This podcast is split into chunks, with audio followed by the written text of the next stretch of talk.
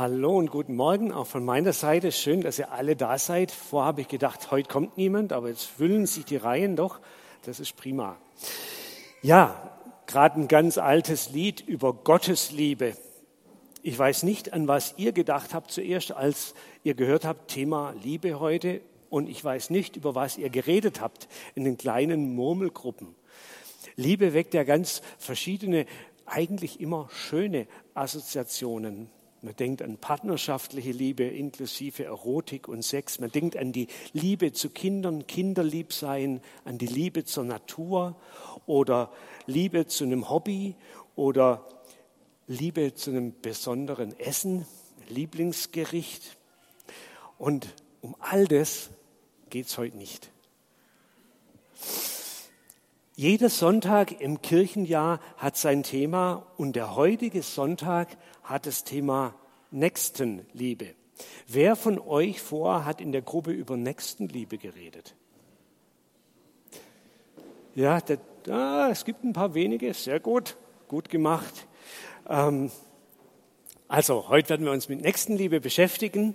Oder wenn ihr so wollt, können wir das Wort Mitmenschlichkeit einsetzen. Aber nicht nur so ein bisschen anständig sein, sondern eine aktive Mitmenschlichkeit. Nächstenliebe ist was Schönes, aber es ist auch was sehr Aktives. Es hat was zu tun mit Aufmerksamkeit für Menschen, mit Wertschätzung, mit Anerkennung, mit Anteilnahme, mit Unterstützung, mit Versöhnungsbereitschaft. Ich lese uns jetzt einfach mal den Predigtext aus 1. Johannes 3, Vers 7 bis 12. Ihr Lieben, wir wollen einander lieben, denn die Liebe kommt von Gott. Und wer liebt, hat Gott zum Vater und kennt ihn. Wer nicht liebt, kennt Gott nicht. Denn Gott ist Liebe. So ist Gottes Liebe bei uns sichtbar geworden. Gott sandte seinen einzigen Sohn in die Welt, damit wir durch ihn das wahre Leben bekommen. Die Liebe besteht nicht darin, dass wir Gott geliebt haben, sondern dass er uns geliebt hat. Er hat seinen Sohn gesandt.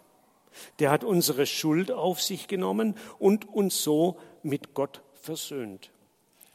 Ihr Lieben, wenn Gott uns so sehr geliebt hat, dann müssen auch wir einander lieben. Niemand hat Gott jemals gesehen, aber wenn wir einander lieben, bleibt Gott mit uns verbunden. Dann hat seine Liebe in uns ihr Ziel erreicht. Heute geht es weniger um den Glauben, um mich, um meine Gottesbeziehung, sondern es geht um die Liebe und damit auch um was Zwischenmenschliches, um unser Leben. Trotzdem fängt die Auslegung von diesem Text von mir mit dem Glauben an. Ich fange mittendrin an in diesem Predigtext, weil es mittendrin in diesem Predigtext darum geht, wie alles angefangen hat mit der Liebe. Erste Überschrift, Gott hat angefangen damit. Denn Gott ist Liebe, so ist Gottes Liebe bei uns sichtbar geworden. Gott sandte seinen einzigen Sohn in die Welt, damit wir durch ihn das wahre Leben bekommen. Die Liebe besteht nicht darin, dass wir Gott geliebt haben, sondern dass er uns geliebt hat. Er hat seinen Sohn gesandt. Der hat unsere Schuld auf sich genommen und uns so mit Gott versöhnt. Am Anfang der Liebe steht Gott. Gott, dessen ganzes Leben, dessen ganzes Wesen Liebe ist. Seine Liebe hat die Welt erschaffen. Seine Liebe hat die Menschen erschaffen. Dich und mich und alle anderen Menschen, die wir mögen und auch die, die wir hassen. Seine Liebe hat ihn eine Verbindung eingehen lassen zu Menschen. Zuerst mit Einzelnen, Abraham, Isaak, Jakob, dann mit dem Volk Israel und schließlich mit uns allen. Seine Liebe hat auch da immer noch bestanden, wo Menschen sie nicht erwidert haben, sie ignoriert haben oder ihr irgendwie gleichgültig gegenübergestanden sind. Irgendwie ist die Liebe von Gott unkaputtbar. Für Gottes Liebe gilt das, was wir vorhin mit diesem 1. Korinther 13 Text gelesen und gesprochen haben. Die Liebe hat einen langen Atem, sie wird nicht bitter und rechnet das Böse auch nicht an. Alles erträgt sie, in allen Umständen vertraut sie, alles hofft sie und alles hält sie aus. Das gilt auf jeden Fall für Gottes Liebe. Und vielleicht kennen wir selber das von uns auch ein bisschen. Wie viel großzügiger kann ich sein, wie viel geduldiger, wie viel vergebungsbereiter gegenüber Menschen, die mir lieb und wert sind. Die dürfen manches sagen und machen, was andere nicht dürfen. Da kann ich einiges wegstecken, hoffentlich, denn das braucht es immer wieder in Beziehungen. Gott ist Liebe. Das heißt, Gottes ganzes Wesen ist bestimmt von seiner Menschenliebe. Und es geht so weit, dass Gott selber in Jesus Mensch wird und durch sein Leiden, Erleben, Leiden, Sterben am Kreuz zeigt, dass er sich längst mit uns Menschen versöhnt hat. Das war ein ganz starkes Thema in diesem alten Hymnus, den wir gerade gehört haben. Und ich weiß, dass es uns heute schwer fällt, das richtig zu verstehen, diese ganze Geschichte mit dem Opfertod Jesu, mit der Sündopfertheologie. Das kann in manchem auch einen Widerstand wecken. Ähm, aber ich versuche es mal so ein bisschen verständlich zu machen. Es gibt Situationen, da ist was passiert, was sozusagen das Tischtuch zerschnitten hat. Und da braucht es dann irgendwie ein Flickzeug, Wiedergutmachung, damit der Friede wiederhergestellt wird, damit die Beziehung wieder funktioniert. Und das verstehen wir, glaube ich, alle. Da haben wir alle damit unsere Erfahrungen. Wenn jemand was kaputt gemacht hat, dann erwarten wir von ihm, dass er es wieder in Ordnung bringt, dass er dafür gerade steht. Ganz natürlich, ganz normal. Und in dieser Logik hat man in der Antike auch auf den Bezug zu Gott gedacht. Wenn ich vor Gott schuldig geworden bin, dann muss ich dafür gerade stehen und muss es irgendwie in Ordnung bringen. Und aus dieser Denke ist der ganze Opferkult auch entstanden. Man hat einfach ein Opfer gebracht als Zeichen seiner Umkehr, seiner Reue und des Willens des Wiedergutmachens. Und auf diesem Hintergrund von diesem Opferkult wurde auch der Tod von Jesus verstanden. Jesus hat, in, in Jesus hat Gott sich selber zum Opfer gemacht. Deswegen gibt es auch das, die Formulierung, Christe, du Lamm Gottes, das Opfertier, das Lamm Gottes. In Jesus ist Gott selber das Opfer, das gebracht wird für die Versöhnung. Mit anderen Worten, Gott erwartet nicht von mir oder von dir, dass du irgendwas gut machst, damit Gott sich dir wieder zuwenden kann. Gott dreht den Spieß um. Er sorgt selber für diese Wiedergutmachung. Gott hat uns mit Gott versöhnt. Er hat alles selber erledigt. Auch da nochmal so ein Versuch, das so ein bisschen auf die menschliche Ebene zu bringen. Vielleicht habt ihr das selber auch mal schon erlebt und praktiziert. Da ist eine Beziehung zu einem Menschen, der euch sehr am Herzen liegt. Aber dieser Mensch hat irgendwas getan, was wirklich überhaupt nicht okay war, was euch tief verletzt hat. Das Tischtuch ist zerschnitten und ihr überlegt, wie ihr damit umgeht. Eigentlich seid ihr wütend und gekränkt und ihr wollt irgendwie mindestens eine Entschuldigung, am besten noch irgendwie eine Wiedergutmachung. Und dann meldet sich so eine leise Stimme in euch, die sagt, na ja, der oder die ist mir eigentlich saumäßig wichtig. Ich will diese Beziehung nicht verlieren. Und vielleicht vergebe ich dem einfach, damit die Beziehung erhalten bleibt nicht wegen, und nicht kaputt geht an dem Kram, der da gestern war. Und das sage ich ihm oder ihr, damit wir beieinander bleiben können. Ich könnte mir vorstellen, dass viele von uns so agieren, wenn es um einen ganz lieben, wichtigen Menschen in ihrem Leben geht. Aber bei Gott ist es in Potenz noch mal größer.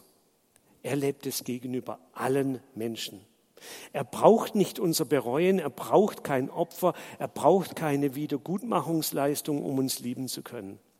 Alles, was zwischen uns und Gott stehen könnte, alle Fehler, alle Mängel, alle Schuld, alle Lieblosigkeit, alles Misstrauen gegenüber Gott, alle Ignoranz von Gott und Glaube, spielt für ihn keine Rolle mehr, weil sein ganzes Wesen erfüllt ist von der Liebe zu uns Menschen, zu jedem Menschen. Das ist, glaube ich, der unglaubliche Kern des Evangeliums, des Neuen Testaments, unseres christlichen Glaubens. Wir Christen sind nicht die, die alles richtig machen. Wir sind nicht die, die ihre Schuld alle eingesehen haben und irgendwie alles noch gerade gebogen haben und die Kurve gekriegt hätten zu einem guten Leben. Wir sind nicht irgendwie die Besseren, sondern wir sind die, die Gott seine Liebe glauben, die sich von ihm lieben lassen und die sich auf eine Beziehung mit ihm einlassen.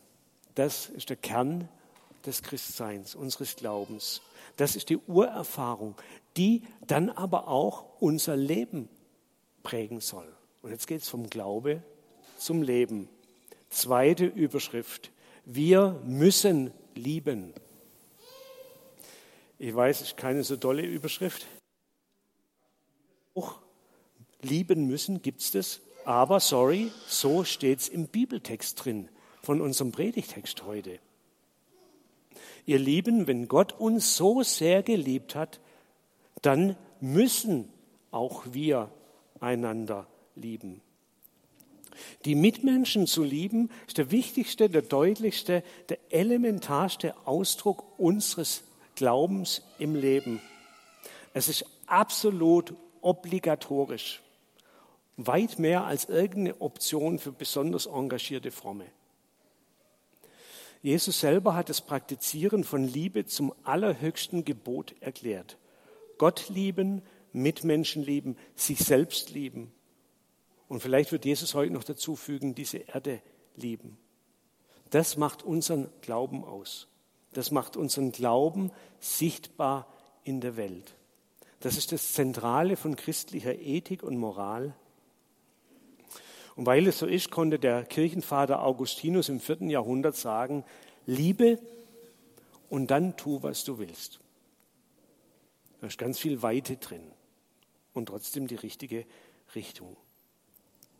Wie sieht diese Liebe aus, diese Liebe zum Mitmensch, die Nächstenliebe? Drei Überschriften. Hilfe für Bedürftige,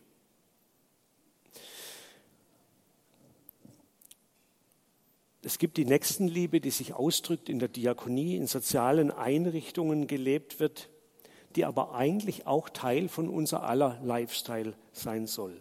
Hilfe für Arme, für die Kranken, für die Behinderten, für die Benachteiligten, für die Ausgegrenzten, für die Gescheiterten, für die Straffälligen, für alle die, die am Menschen, die am Rand stehen, die so leicht links liegen gelassen werden und vergessen werden. Warum? weil Jesus uns das vorgemacht hat und er ganz, ganz viel Zeit und Aufmerksamkeit mit genau diesen problematischen Menschen und Menschen mit Problemen verbracht hat. Matthäus 25, Vers 35 bis 40 sagt Jesus, als ich von Hunger verzehrt wurde, habt ihr mir zu essen gegeben. Als ich fast verdurstete, habt ihr mir zu trinken gegeben. Als ich ein heimatloser Ausländer war, habt ihr mich aufgenommen. Als ich ohne Kleidung und Schutz war, habt ihr mich mit dem versorgt, was ich benötigte. Als ich krank dalag, habt ihr mich besucht. Als ich im Gefängnis eingesperrt war, kamt ihr zu mir. Es geht noch ein bisschen weiter.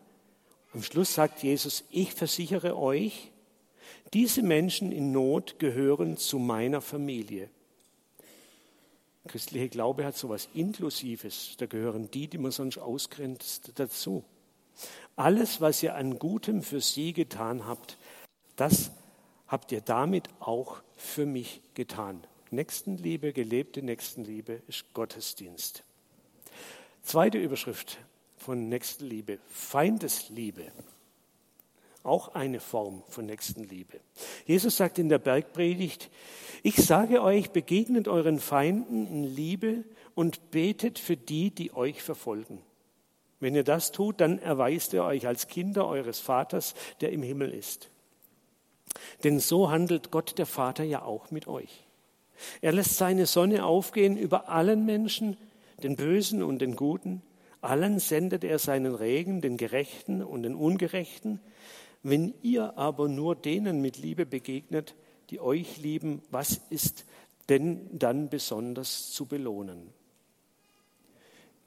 Die Feindesliebe, sagt Jesus, macht den Unterschied.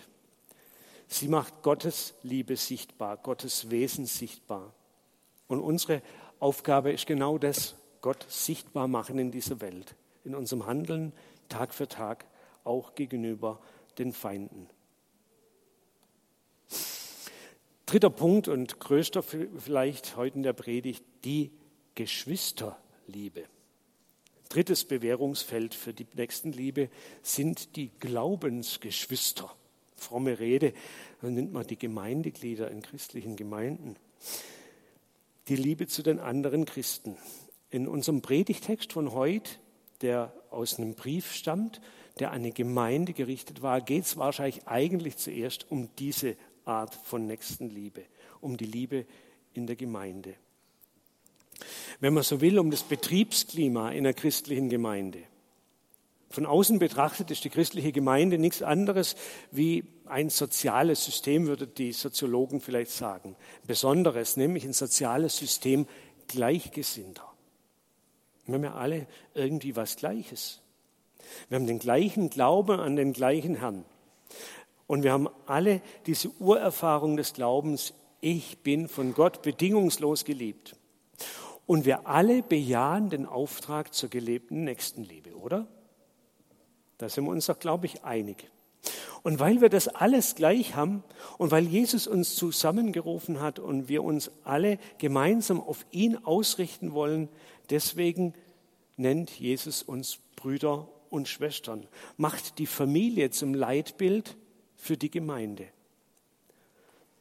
Und das sollte die Nächstenliebe innerhalb der Gemeinde doch eigentlich leicht fallen. Eigentlich sowas wie eine Selbstverständlichkeit sein, ein Selbstläufer, der sich so ergibt, wenn man sich so einig ist, wie wir uns einig sind. Vielleicht fast so automatisch wie in einer partnerschaftlichen Liebe. In der christlichen Gemeinde sollte sich zeigen, was geht, wie es aussieht, wenn die Liebe in Beziehungen regiert. Das sollte Ausstrahlungskraft haben, auch über die Grenzen der Gemeinde hinaus. Jesus sagt mal zu seinen Jüngern, dann werden alle erkennen, dass ihr meine Jünger seid, wenn ihr einander liebt. Die Liebe der Geschwister macht den unsichtbaren Gott sichtbar, erkennbar. Und von der ersten Gemeinde in Jerusalem wird in Apostelgeschichte 2 geschrieben, sie hielten an gegenseitiger Liebe fest.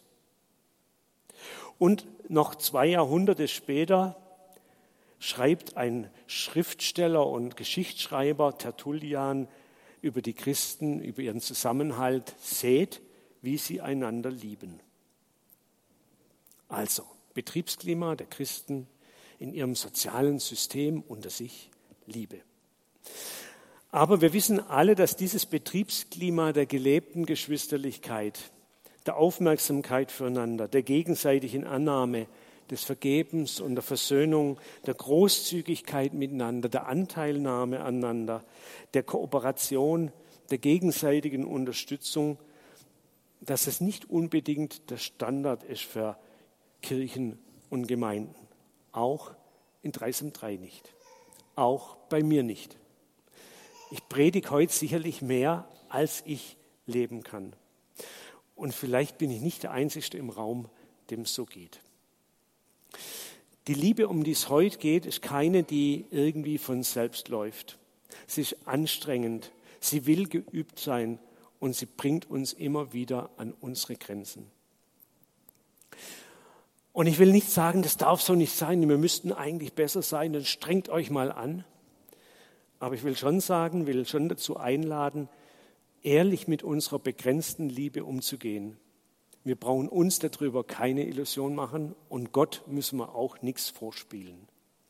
Wenn wir zu Jesus kommen und ehrlich sagen, wo gegenüber wem unsere Liebe zu ihrem Ende kommt, wo und wen wir nicht mehr lieben können, dann stelle ich mir vor, umarmt uns Gott. So wie der Vater in der Geschichte vom verlorenen Sohn den Sohn umarmt. So umarmt uns Gott und sagt, ich weiß doch, dass es so ist. Und ich liebe dich trotzdem. Und du gehörst zu mir, auch wenn du das mit der Liebe nicht richtig hinkriegst.